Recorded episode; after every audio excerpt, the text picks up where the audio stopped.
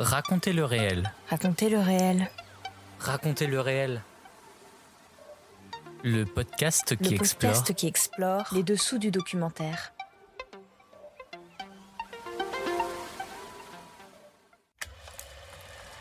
Le ciné-club de Raconter le réel. État limite de Nicolas Peduzzi.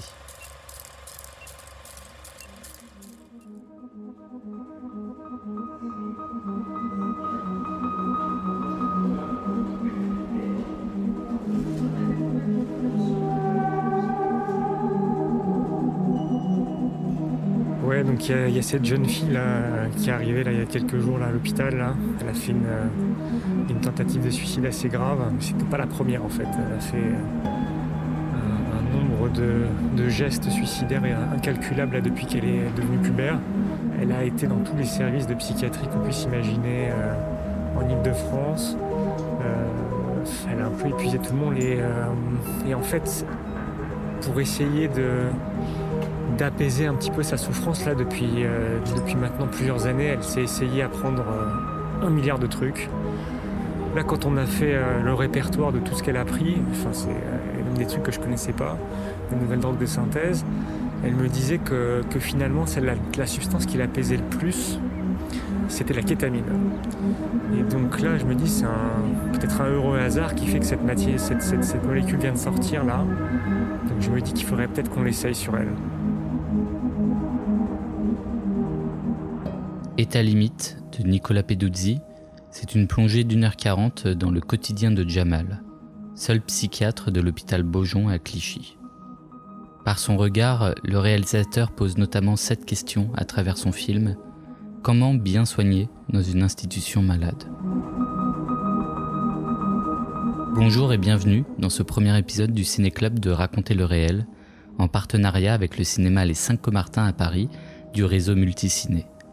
Tous les mois, on vous propose un film documentaire en avant-première, ici, au cinéma Les 5 Comartins, et pendant que le film est diffusé, on enregistre cette interview avec euh, mes invités. Aujourd'hui, je reçois Nicolas Peduzzi, réalisateur français, remarqué en 2017 avec son premier long métrage Sauf Zernbel, Grand Prix de la compétition française au FID Marseille. Puis en 2021, il sort son deuxième long métrage, Ghost Song, présenté au Festival de Cannes dans la sélection de l'Acide. Aujourd'hui, il vient nous parler de son troisième long métrage, État limite, présenté à Cannes en 2023 et qui sort en salle le 1er mai 2024, détenteur du label Oh My Doc et distribué par les alchimistes. Se joint également euh, à notre discussion aujourd'hui Mathieu de Focal, responsable événementiel du cinéma Les 5 Comartins. Bonjour à tous les deux. Bonjour. Bonjour. Donc, euh, votre nouveau film, Nicolas, euh, État limite, est une immersion dans un service d'urgence psychiatrique à Paris, où l'on suit le, quotidien de- des soignants, surtout d'un soignant, on le verra après, euh, mais aussi de, de certains patients. Euh, un service un peu à bout, sous tension, manquant de moyens financiers et humains. Est-ce que j'ai bien résumé le film? Ouais, c'est oui, c'est exactement ça. C'est le psychiatre ce- au moment où je filme, euh, c'est le sub-psychiatre euh, à plein temps senior de l'hôpital. Après, il est il est suivi par des internes euh, et c'est un psychiatre. qu'on- ça s'appelle dans le jargon, on dit un psychiatre de liaison, c'est-à-dire qu'il re- reçoit aux urgences, il est urgentiste, mais aussi euh, il est à tous les services de l'hôpital euh, au chevet des, patients et des malades ou voilà donc euh, qui sont là pour un- une période plus longue. Et ce médecin-chef, donc euh, Jamal, qui est vraiment le, personnage principal du, film, comment l'avez-vous rencontré? Alors j'ai rencontré Jamal parce que j'étais d'abord en repérage à l'hôpital euh, Beaujon. Euh, Beaujon c'est un hôpital que je connais un peu personnellement parce que mon père y a été soigné et donc je voulais y retourner pendant le Covid au début du premier confinement. On en pardon à la moitié du premier confinement et et du coup, euh, je passe du temps là-bas à filmer d'abord des internes, des, médecins, des services euh, hépatologie, etc., ou d'autres services. Et, euh, donc, j'y vais sans trop avoir d'idées. Je, parle avec, ma productrice, Karine Runiewski, et on se dit, on va peut-être faire un film sur les internes. Et au bout d'un moment, au bout de quelques, quelques semaines, quelques mois même, je rencontre aux urgences, je vois ce jeune médecin avec des baskets assez cool. Euh, donc tout de suite, mon attention a été attirée vers lui. Et euh, je commence à le filmer. Et là, il m'embrouille. En fait, il me dit qu'est-ce que vous voulez, etc. Donc du, coup, je lui explique un peu euh, mon intention. Et il me raconte qu'il est le psychiatre de l'hôpital. Et finalement, on, on, devient, on a assez vite des atomes crochus euh, et on échange hors, caméra et euh, il me demande mon premier film euh, avant d'accepter. Et là j'ai un peu peur parce que c'est un film que j'ai tourné aux États-Unis. Je me dis oulala là là, il va te dire non. Il va pas du tout aimer parce que c'est un film quand même où il se passe pas mal de choses. Je filmais des amis à l'époque j'étais plus jeune et je filmais des amis où il y avait beaucoup de drogue de, de choses comme ça euh, des problèmes d'addiction. Je me dis, il va, il va complètement flipper. Mais finalement, le lendemain, il me dit, bah écoute, j'ai bien aimé et tout. On a, on a des valeurs en commun. Et je me dis, bah, enfin, c'était étrange de, de, sa part. Et donc, je comprends que c'est un personnage quand même, enfin, c'est une personne, pardon, atypique euh, et que, et que voilà, on va, on va pouvoir s'entendre. Et je le suis en fait. Euh, donc, j'ai commencé à filmer. J'étais vraiment, seul euh, la plupart du temps pendant ce tournage avec une petite caméra. Et, un micro directionnel et, euh, et voilà j'ai pas eu le temps de vraiment préparer un tournage comme j'aurais voulu avec les moyens que j'aurais souhaité mais finalement ça m'a aidé à être seul avec lui et complètement comme ça avec des moyens enfin avec un dispositif très très petit quoi mais qui m'a permis de pouvoir le suivre et de je suis assez grand donc de pouvoir m'effacer. La caméra était pas trop grosse c'est vrai que pour l'avoir croisé, c'est pas le, un médecin comme les autres, euh, si je puis dire. Ouais, voilà. Moi, je pensais quand je l'ai vu la première fois, je me suis dit, euh, c'est un patient qui a mis une blouse et qui, joue le médecin parce qu'il avait un, il a un truc, ouais, à part quoi. Et euh, tout de suite, ça m'a plu quoi de ce, côté un peu border. Il était tout de suite, il était fâché avec les, les, les polices qui avaient qui a amené quelqu'un euh, qui était en garde à vue euh, et donc il avait une façon très particulière de faire quoi que à ce moment-là en plus c'était le bordel total dans l'hôpital c'était le Covid et donc euh, et, et, voilà donc je l'ai vu gérer pas que les patients mais aussi la police et les policiers qui étaient là qui étaient en colère aussi parce qu'ils avaient attendu 5 heures je crois euh, qui devait faire euh, évaluer un, un jeune euh, qui était en garde à vue, voir s'il avait des troubles psychiatriques pour ensuite l'emmener, l'emmener peut-être éventuellement en prison. Et donc lui, il était là, c'était sa tâche, c'était d'évaluer cette, cette personne, de dire s'il théâtralisait en fait sa folie.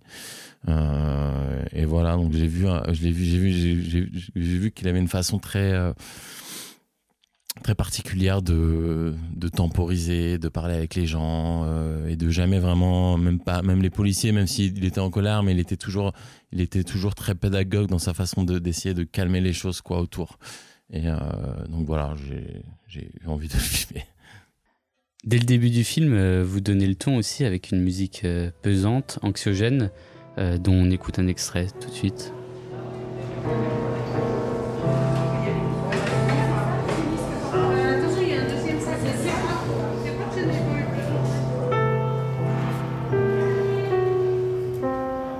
Sais où il peut consulter Jamal aujourd'hui Ah là aujourd'hui il fait tous les services.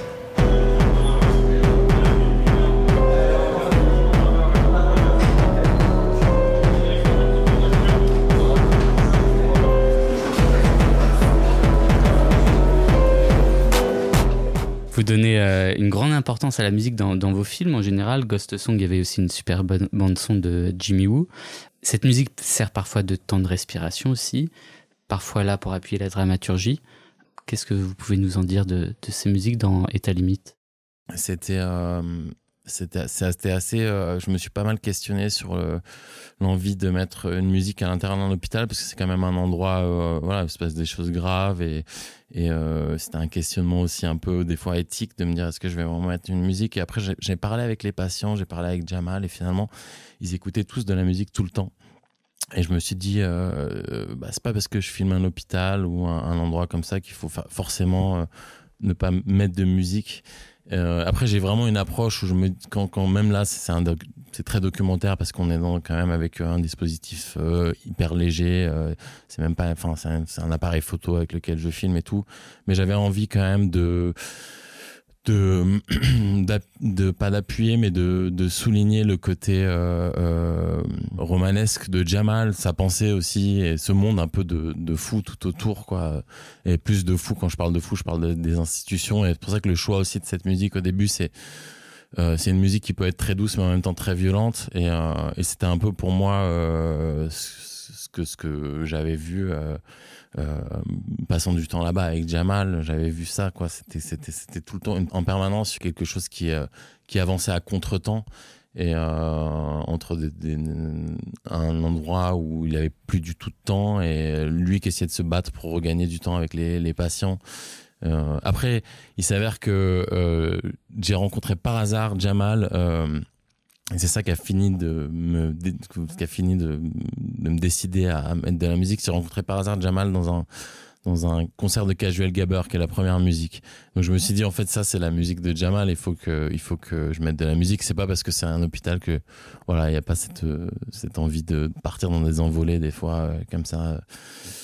Oui, il y a un vrai rythme de dingue. On le sent qu'il court absolument partout, d'un d'un patient à l'autre, euh, à l'autre bout de l'hôpital. Euh, voilà, c'est un marathonien, le type, il n'arrête pas. Il est très très dévoué, mais euh, il aimerait passer plus de temps avec ses patients. Pour autant, comme ils sont sous-effectifs, il en a plein à sa charge. Donc il y a la diplomatie et en même temps beaucoup d'efficacité à avoir. Et donc ce qui fait que ça se ressent beaucoup dans le rythme, rythme du film, ouais, carrément. Ouais, il y avait tout le temps cette bataille un peu, euh, ouais, cette bataille de. Moi, je le voyais à l'époque comme un Don, Don, Quichotte, quoi, qui essayait de regagner du temps à un endroit où il n'y avait pas de temps, où avait plein de patients qui attendaient une liste pas possible. Et en fait, lui, il s'obligeait à prendre du temps avec les patients. Enfin, même pas il s'obligeait, c'était son travail. Enfin, c'était pour lui, c'était la base. C'était même thérapeutique de prendre du temps avec les gens. Et euh, cette bataille-là, en fait, que voilà, j'avais envie de, montrer, quoi, un peu aussi dans la forme du film tout en formant en plus des internes euh, à côté quoi. Ouais, c'est ça. Ouais, il y avait il, était ouais, c'est un c'est un hôpital universitaire donc euh, il doit former des internes qui sont souvent aussi euh, qui se qui se retrouvent propulsés dans ce monde, ils sont des internes souvent très jeunes et et euh, ça, ça, laisse pas indifférent, ça peut être violent aussi de, de voir. Enfin, même nous, dans notre, nous, c'était rien ce qu'on vivait par rapport aux internes, aux médecins, aux, patients, mais c'est vrai qu'on on, on, restait, on, reste, on, rentrait pas. Euh, quand je dis on, j'étais souvent seul, mais de temps en temps, j'avais ma copine ou ma, ou ma cousine qui m'accompagnait sur le, tournage et on rentrait à la maison et ça, laisse des traces, quoi. Euh, donc voilà, ouais. Et, lui, donc, il avait ça aussi, cette responsabilité aussi de rassurer les internes, de les accompagner.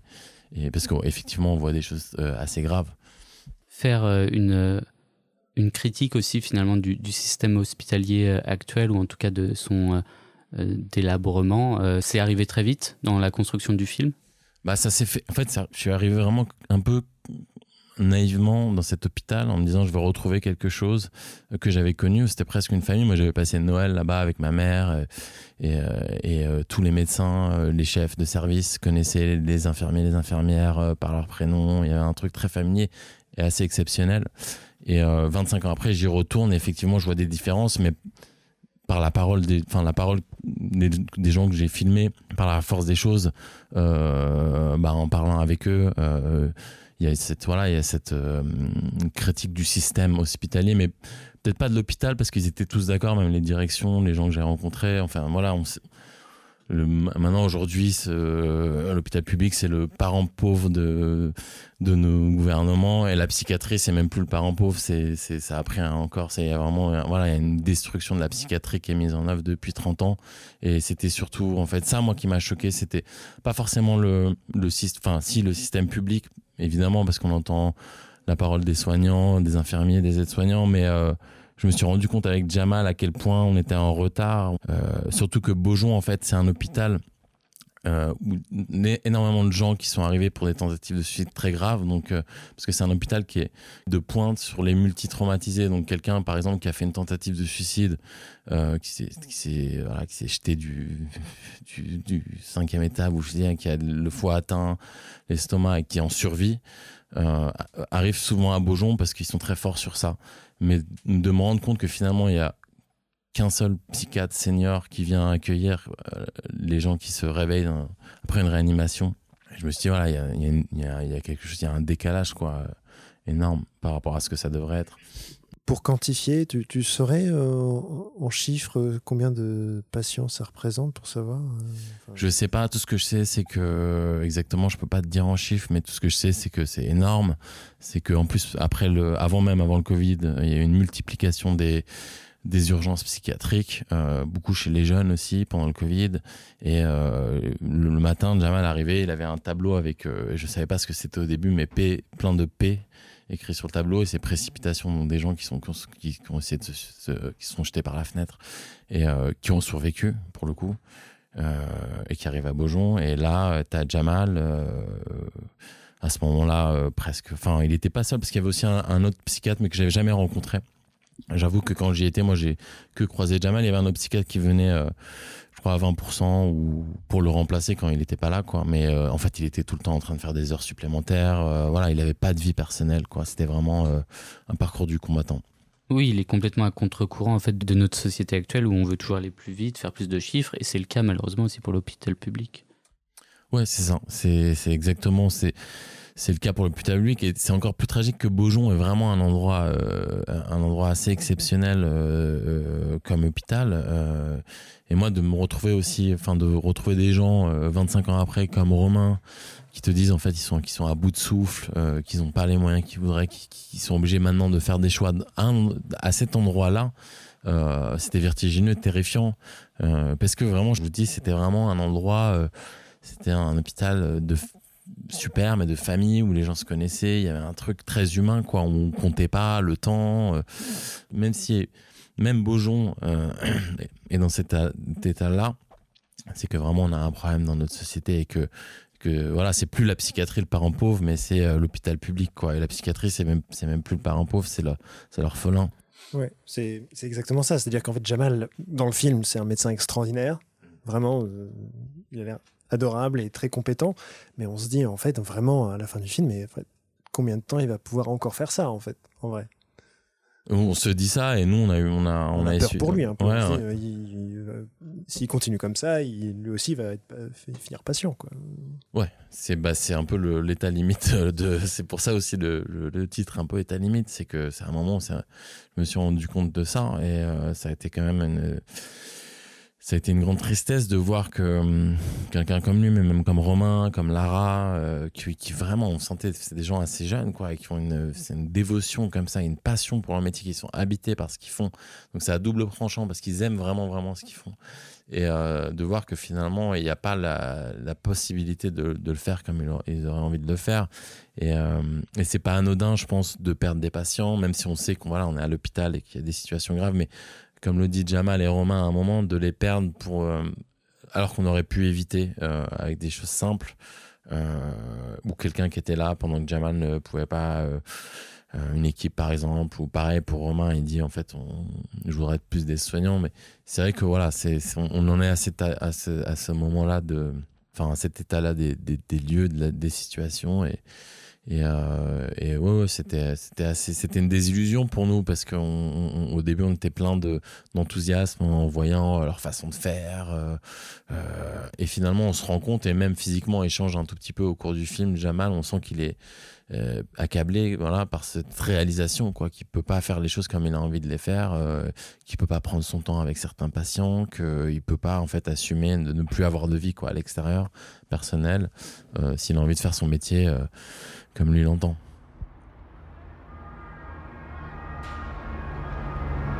Et c'est ça le lieu de. Fait, le, il n'a pas, voulu, il a pas voulu signer. D'accord. Il a dit, bah, elle, a dit qu'elle le ferait signer à sa mère, du coup, parce que là, ils sont en train d'acter le divorce. Bah et, euh, et, en fait, elle me dit, euh, il me dit qu'elle elle lui a fait un sourire qui, qui lui fait encore froid dans le dos qu'elle s'est dirigée par la, vers la fenêtre. Lui, c'était pas, il n'avait pas imaginé que, il pensait simplement qu'elle allait ouvrir la fenêtre comme ça. Et puis elle s'est jetée dans le vide. Un sourire. Un sourire un peu, euh, dont il me dit, un sourire qui, me laisse, euh, qui, me fait froid dans le dos. Le problème, c'est que toutes les situations que tu rencontres ici, c'est un peu impressionnant finalement. Hein. Ouais. Ouais, non, moi ça me, ça me touche un peu, j'avoue. Je trouve que c'est un peu un peu vertigineux en fait d'être face à des patients qui se qui se défenestrent en fait en permanence. C'est euh, un peu dur. J'en ramène un peu à la j'en ramène un peu à la maison, euh, je pense. Et mais bon après. Euh, voilà, je, je, je, dis que ça reste gérable parce que ça reste carrément gérable pour le moment, mais c'est pas, ça s'arrête pas quand je quitte l'hôpital, quoi. Tu vois. La preuve, j'ai repensé à cette patiente ce week-end. Ça, c'est sûr qu'on on passe notre temps à douter. hein. Clairement. Je, suis assez- je- je te cache pas que même si je le retiens beaucoup, je suis assez anxieux aussi. Ah ouais? Ouais, Ça se voit pas trop. tant mieux. c'est parce que t'as des années de pratique. Mais je pense que. Mais c'est ça, c'est un- enfin ça c'est aussi important parce que si tu me voyais débordant d'angoisse, je pense que tu serais pas très rassuré. Non, pas du tout. Déjà, moi, j'ai du mal à gérer mon angoisse là depuis quelques semaines. Genre, je suis beaucoup plus anxieuse. Je dors moins bien et tout, tu vois. Depuis que t'as commencé le stage. Ouais, ouais. Ouais, donc ça fait Un jouer peu. des trucs, tu vois. Un peu. Ça, en fait, ça, ça réactive plein de trucs, je pense.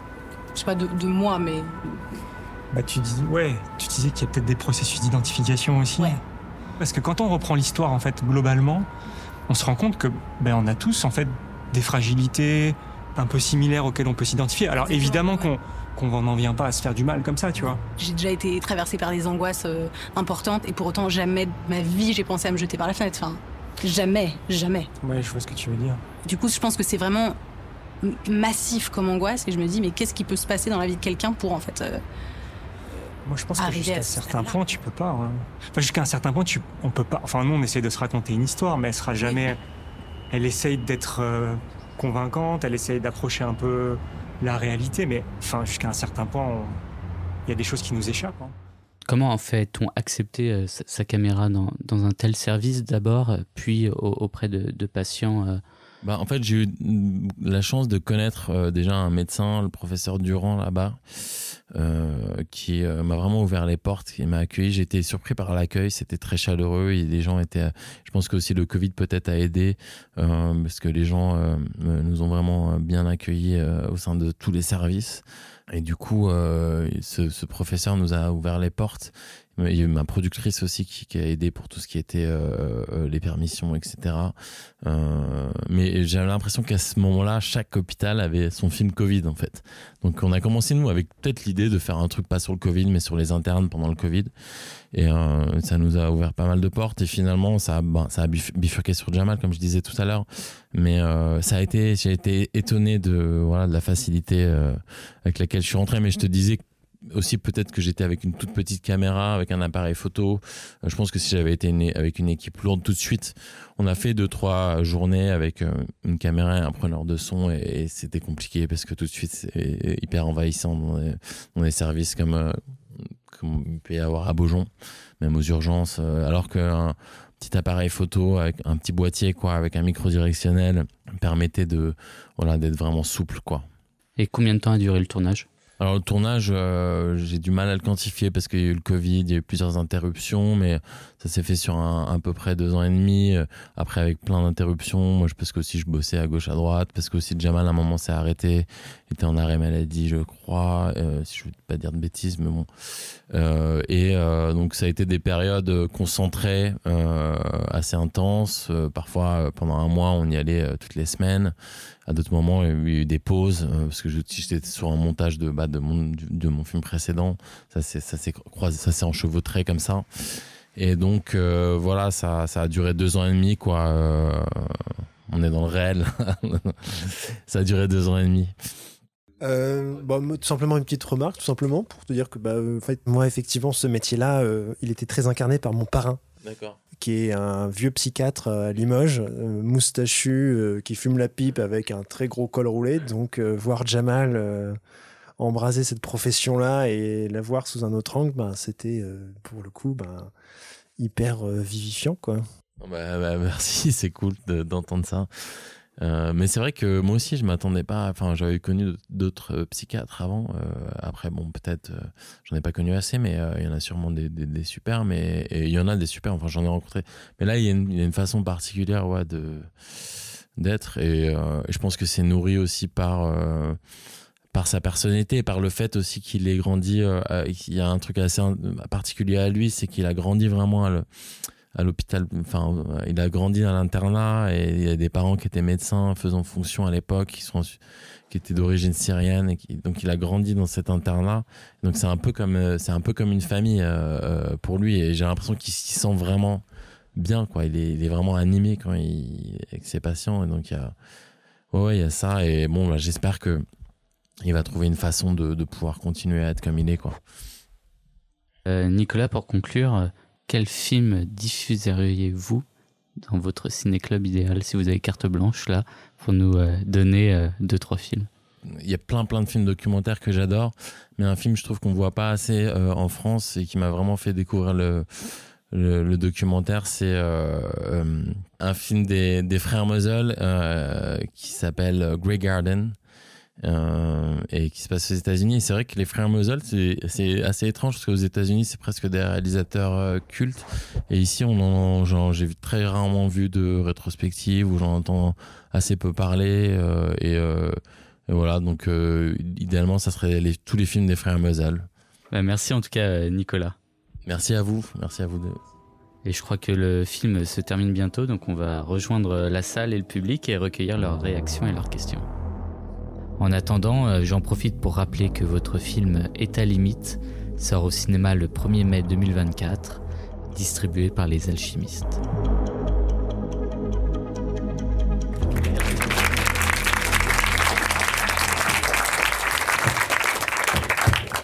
Euh, bonsoir et merci pour ce documentaire assez euh, émouvant.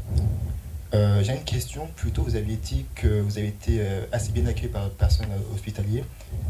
Est-ce que selon vous, ou peut-être que ça a été dit de manière ouverte en off, peut-être que votre travail aurait aussi une vocation pour eux à tirer la sonnette d'alarme en fait questions de travail qui sont assez exécrables, euh, l'investissement de l'État qui se fait de plus en plus compliqué, de plus en plus rare. Est-ce que vous pensez qu'il y a peut-être une volonté justement bah, de dénoncer à travers votre travail? Merci. Je, ouais, je suis, bah moi j'y suis arrivé vraiment avec un, état d'esprit un peu naïf en fait, parce que je disais c'était un hôpital que j'ai connu il y a 25 ans et euh, qui, était, qui est toujours d'ailleurs un hôpital excellent pour plein de choses. Euh, mais j'ai trouvé une parole de soignant quand même euh, qui souffrait et qui avait envie de. Enfin, ça m'arrivait même d'être accoudé au mur avec ma caméra et certains soignants, pas toujours, mais certains soignants venaient me dire en fait, j'ai envie de partager ça, de, de parler de ça. Euh, et euh, ouais, il y, euh, y, avait une envie vraiment de de, de, de, faire part de la souffrance en fait du manque de moyens, du manque de temps, etc. Et on voit, c'est ça, c'est, on voit avec Romain, mais d'autres personnes que j'ai rencontrées qui sont pas forcément dans le film tout le temps, mais il y avait quand même à ce moment-là, voilà, une, parole de souffrance en fait à cet endroit-là. moi, n'avais pas vraiment de questions, c'est plutôt l'expression de ma gratitude parce que je fais le même travail que Jamal et j'y ai fait mes études moi à Beaujon et euh, ça m'a rendu très nostalgique et c'est vrai que euh, la plupart de mes camarades euh, pendant mes études me, me, questionnaient sur le choix de spécialité. On me disait mais t'es une kamikaze. Enfin, la psychiatrie c'est terrible parce que c'est vraiment le parent pauvre de la médecine. Enfin, l'hôpital est déjà en grande souffrance et la, psychiatrie hospitalière l'est davantage. Donc voilà, je, lui souhaite une diffusion la plus large possible à votre film et vraiment encore merci. Merci à vous, merci pour vos mots.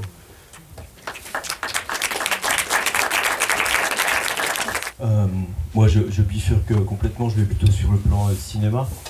Euh, je, vous avoue qu'après avoir été un peu effrayé les, toutes premières images par le son euh, très euh, électro très ronflant, qui après d'ailleurs disparaît complètement, j'étais très sensible aux différents régimes d'image que vous utilisez. Je trouve ça très intéressant.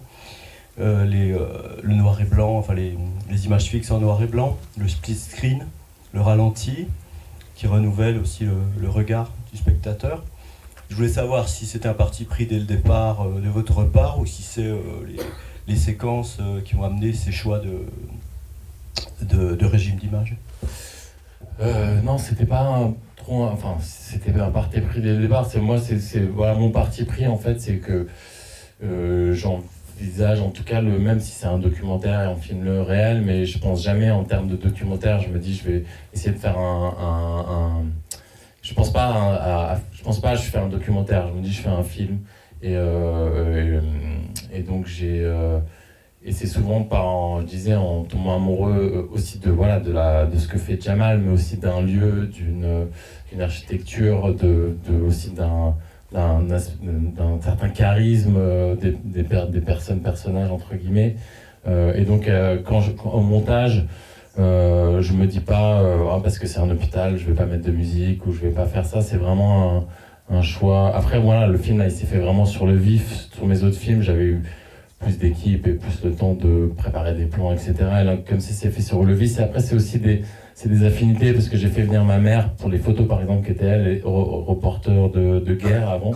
et qui est une photographe avec qui j'avais vraiment envie de travailler depuis toujours et qui connaît bien Beaujon, qui connaît l'art, qui aime beaucoup l'endroit, l'architecture du lieu et, euh, j'avais envie en fait qu'elle ait son regard à l'intérieur du film, que ce soit un peu comme un film presque collectif.